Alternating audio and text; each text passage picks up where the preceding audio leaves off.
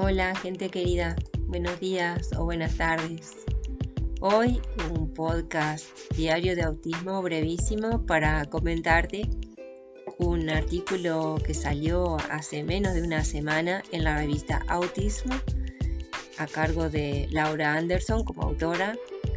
Y el título es el siguiente, Experiencias autistas del análisis conductual aplicado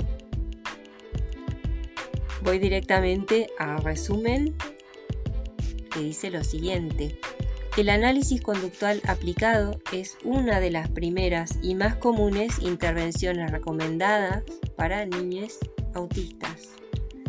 Sin embargo, los autodefensores del autismo argumentan que el análisis conductual aplicado daña su salud mental y les trata como si fueran un problema que debe solucionarse.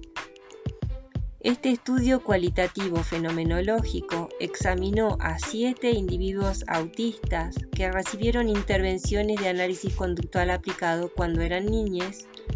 Para comprender lo que los adultos autistas perciben como costos y beneficios de las intervenciones de análisis conductual aplicado, cómo se sienten acerca de las intervenciones de análisis conductual aplicado que recibieron y qué recomendaciones hacen para el futuro de este tipo de intervenciones.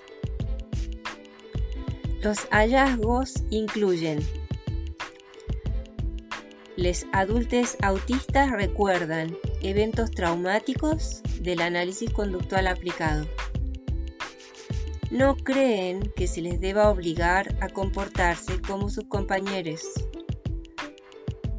Obtuvieron algunos beneficios, pero sufrieron consecuencias negativas significativas a largo plazo.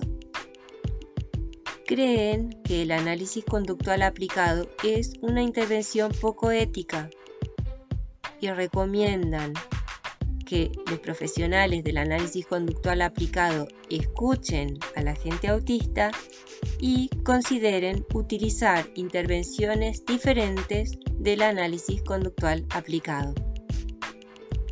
Te había dicho que el podcast de hoy iba a ser brevísimo y tiene como antecedentes los inicios de esta conversación que ya fuimos dando varias veces, porque esta es una conversación relevante que todavía no ha terminado de cuajar y darse en español, así como se da en otros idiomas desde hace más tiempo.